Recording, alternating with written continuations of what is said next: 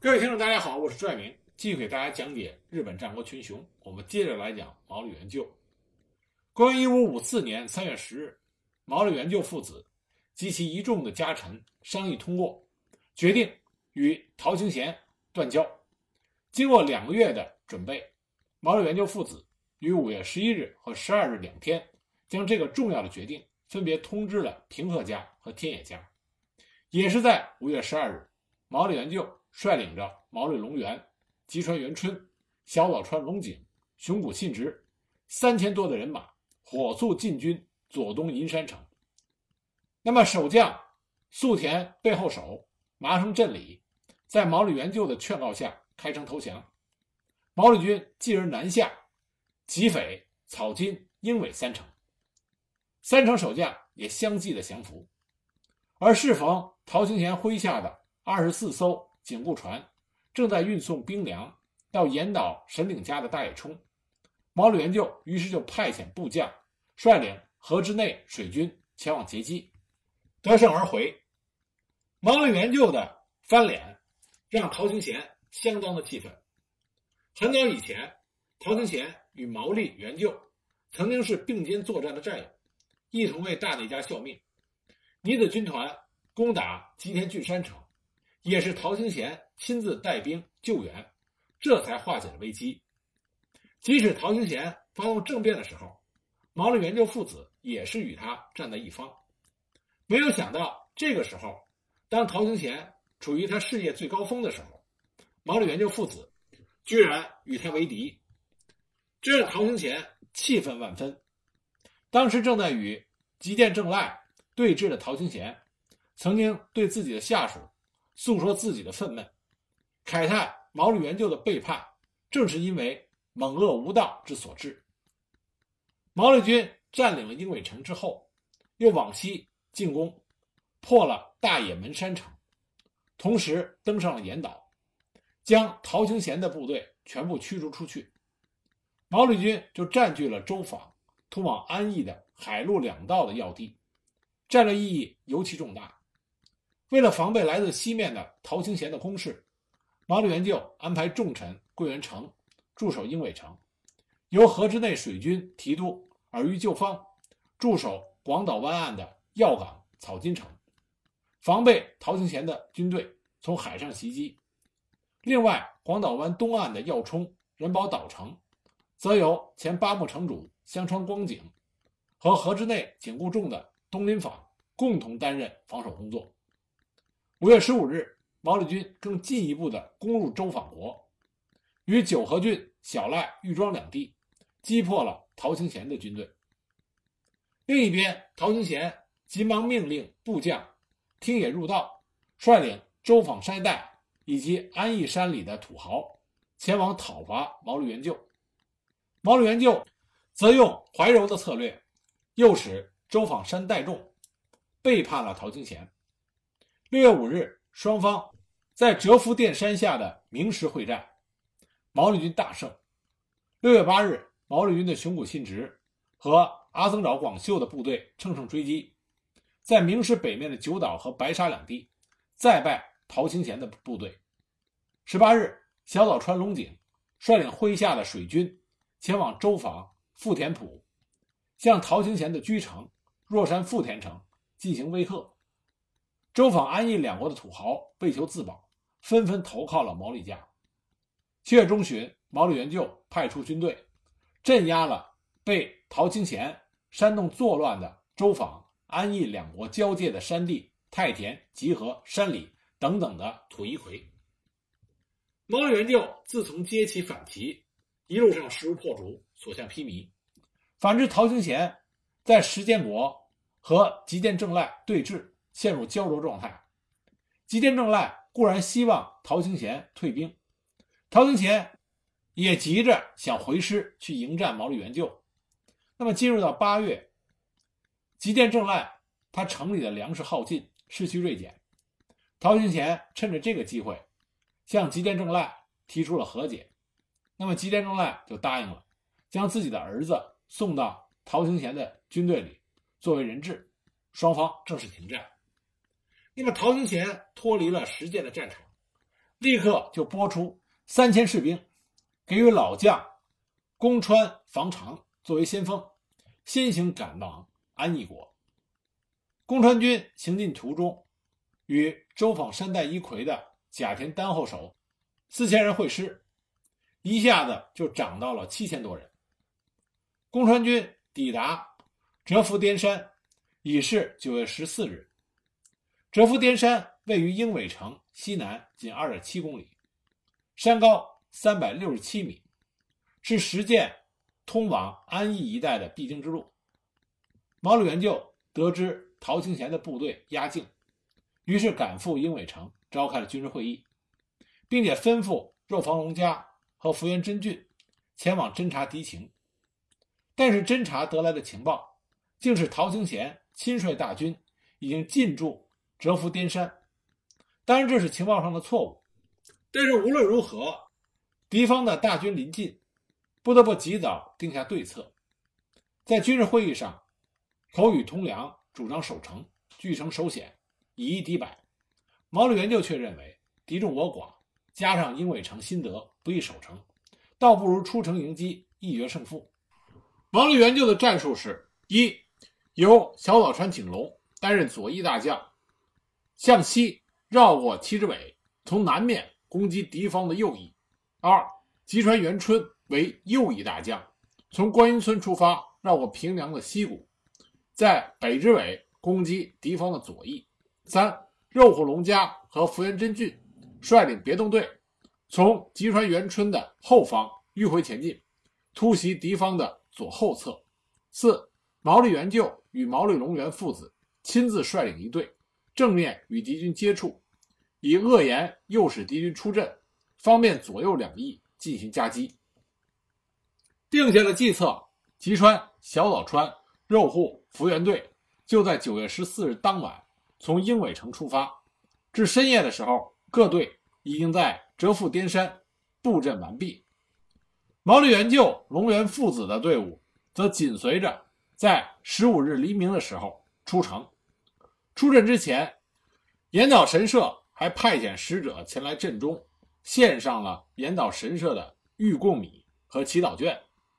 毛利元就大喜，以此来激励士兵，说：“如此时候遇上如此之事，神与我等的加护为时不浅，此战必得胜利，不用怀疑。”士气如虹的毛利军，在上午十一时到下午一时，陆续抵达了折伏殿山。依照原定的计策。毛利元就、龙源命令士兵用恶言去辱骂和挑衅敌军。宫川军果然被激怒，纷纷下山决战。这个时候，吉川、小早川、肉户、福原的队伍分左右两翼杀到，同时毛利元就指挥士兵反攻。宫川房长这时候才知道中计，但是为时已晚。宫川军中山代一葵、甲田丹后守等人。多数被讨取，宫川房长被迫引军退到山上，毛利军乘胜而上，混战之中将宫川房长给杀了。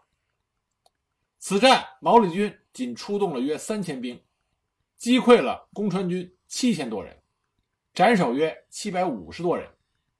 毛利军回到鹰尾城论功行赏以后，返回了左东银山城，后来又回到了居城。吉田郡山城。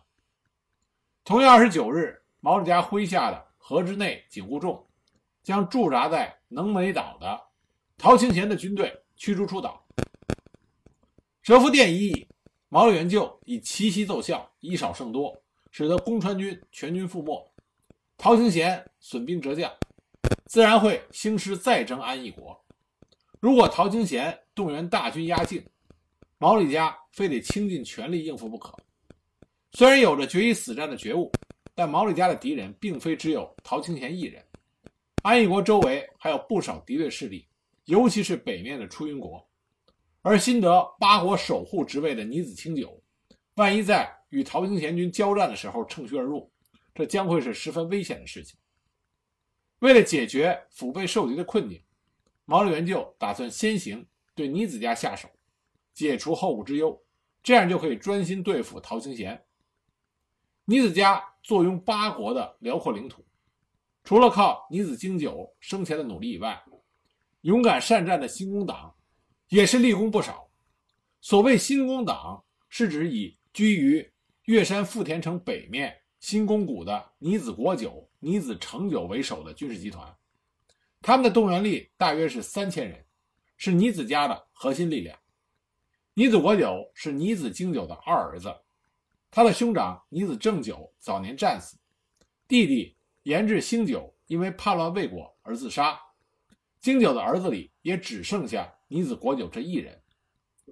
到了尼子晴久这一代，国久以叔父的身份，再加上新宫党过往出色的战功。在尼子家享有超然的地位，但是国久的长子成久为人骄横嚣张，目中无人，经常与家臣发生争执，家臣们往往是敢怒不敢言。这个时候，新工党内部也出现了内讧。国久本来已经预定将家主之位传给成久的长子尼子世久，但后来却打消了念头。那么世久不满，向尼子晴久投诉。说国久有谋反的意图。当时新工党手握重兵，而且离着岳山富田城只有咫尺之遥，真要造反的话，后果不堪设想。尼子晴久为了保住自己家主的位置，也不得不提防。尼子家内部的不安形势，逃不过毛利元就布下的情报网。据《吉田物语》《阴德太平记》这些军纪刊物的记载，为了挑拨晴久派。和新工党的对立，毛利元就精心策划了一场离间计。有一天，毛利元就命人找来了一个将要服刑的死囚，跟死囚说，只要他顺利替毛利元就办好一件事，就可以赦免他的死罪。毛利元就把一封密信交给了死囚，让他出发前往岳山富田城，然后另外派人跟踪死囚。在富田城附近的山林之间，将这个死囚杀害。当地人发现死囚的尸体，在他的身上搜出密信，就将密信交给当地的代官。当地的代官呢，又把这封密信送到了尼子晴久的手里。尼子晴久打开一看，发现是毛利元就与自己的叔父尼子国久互通的书信。毛利元就在信里写着：“如果国久成功的除去晴久一党。”就按照原来商定好的，割让出云和博齐两国，以作报酬。秦九看到密函之后，担心不已，没想到新工党叛变的传言竟然是千真万确。事关重大，他找来心腹的家臣大旗士兵卫和本田丰前守两个人商议对策。公元一五五四年十月一日，尼子家在岳山富田城召开一年一度的例行评定。众家臣列席而坐，等候着家主尼子晴久。晴久却托辞称病，缺席会议。不疑有诈的尼子国久正想离去的时候，大西士兵卫及本田丰前守两个人同时拔刀将其刺杀。成久也难逃厄运，被家臣们乱刀砍死。国久的三儿子尼子敬久得知城中发生事变，就逃回了新宫谷。纠集了一族大约两百多人，负隅顽抗。尼子家派出部队围攻新宫谷，到第二天，新宫党不敌，集体剖腹自杀。只有尼子成久的小儿子，当时只有两岁的孙四郎，被奶妈及时救走，幸免于难。这个孙四郎就是日后尼子复兴军的领袖尼子胜久。那么这场内讧的结果？就是新工党被肃清，尼子家丧失了主力军，再也无力南侵。与此同时，尼子家势力范围之内的备前、美作、波摩诸国的国人众领主，都受到了毛利元就的离间，纷纷离开了尼子家的阵营，这进一步削弱了尼子家的力量。毛利元就消灭了新工党，除去了来自后方的威胁，从此无后顾之忧，可以专心应付。陶清贤的进攻，然而陶清贤麾下良将辈出，其中红中龙坚和江良房荣，这都是智勇双全的名将。江良房荣跟大多数的大内家臣一样，曾经是毛利元就的战友，多次与元就并肩作战，可以说是相互充分了解。在毛利元就完成了背后攻略之后，因为陶行贤对毛利家不信任，就任命了江良房荣作为背后齐反城的城主，表面上负责管理背后国，重要的目的是在于监察毛利家的举动。当时因为陶行贤发出了征伐安义国的动员令，江良房荣从背后回到了周访国，屯兵于严国的琥珀院，随时候命。毛利元就曾经以三百贯领地的条件拉拢江良房荣投靠毛利家，而那个时候房荣因为劝陶行贤与毛利家修好，不被陶清贤接纳，双方有了芥蒂。江良房荣对于毛利元就开出的三百贯领地的条件不置可否，毛利元就只好放弃笼络，另谋别策。当时毛利元就身边有一位叫做。天野庆安的近臣，这位天野庆安本来是大内家臣，因为受到谗言的重伤而被流放。后来透过毛利家士官的旧相识平佐元七郎的介绍，获得毛利元就的聘用，成为亲随。实际上呢，他是陶清贤安排在毛利元就身边的间谍。元就心里明白，但是正好可以利用天野庆安。获取陶清贤家的情报，元就拉拢江良房荣的计划告吹，反过来想将江良房荣置诸死地。话说天野庆安曾经怂恿毛利元就出兵攻入周访国，元就则拿出事先准备好的模仿江良房荣笔记的书信，故意让天野知道江良房荣是毛利家的内应，还让他前往琥珀院。将毛利家将要出兵的事情通知了江良房荣。天野清安当然没有去琥珀院，而是将这个消息向陶清贤报告。陶清贤很吃惊，不得已，他命令红中龙坚到琥珀院把江良房荣杀掉。红中龙坚在接到陶清贤的命令之后，刚开始也不敢相信，力劝陶清贤收回成命。恰巧这个时候，他的部下在镇所附近。捡到一封江良房荣写给毛利元就的书信，红中龙坚这才相信江良房荣已反，只好奉命带兵去袭击琥珀院。江良房荣与他的儿子燕三郎双双剖腹自杀。这是公元一五五五年三月十六日发生的事情。其实红中龙坚部下捡到的书信，正是毛利元就命令他的左近模仿江良房荣的笔记而伪造的。故意丢在那里，让红中龙坚的部下捡到。红中龙坚看到书信内容，确信江良房荣与毛利家相互勾结，这才狠下毒手，将江良父子给杀害。毛利元就这一连串的谋略环环相扣，使得尼子家和大内家先后堕进了圈套，自毁长城。此消彼长，形势对于毛利家更为有利。而毛利元就在除去江良房荣之前，他率兵去石建国，将对毛利家构成威胁的敌对势力那些国王众领主纷纷铲除。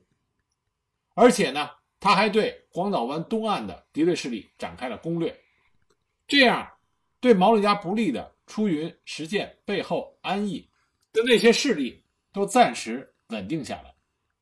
目前毛利家的敌人就只剩下了陶兴贤。两家的对决只是时间问题。陶清贤自从跟吉见正赖和解之后，直到后来的岩岛核战之前，大约有一年的时间。关于他这一年的行踪，鲜有记载。假设陶清贤要发动大军入侵安义国，只有走陆路经英尾城北上，或从海路到广岛湾登陆。但无论是陆路还是海路，毛利家要想击溃。数倍于己的陶清贤的军队胜算都不高，要以寡击众，非要使用奇袭不可；要发动奇袭，又非得依靠地形不可。毛利元就几番思考之后，最终挑选了岩岛这块弹丸之地作为决战的舞台。这就是毛利元就在日本战国史上赫赫有名的岩岛核战。那么关于这次核战的详情，我们下一集再给大家继续讲解。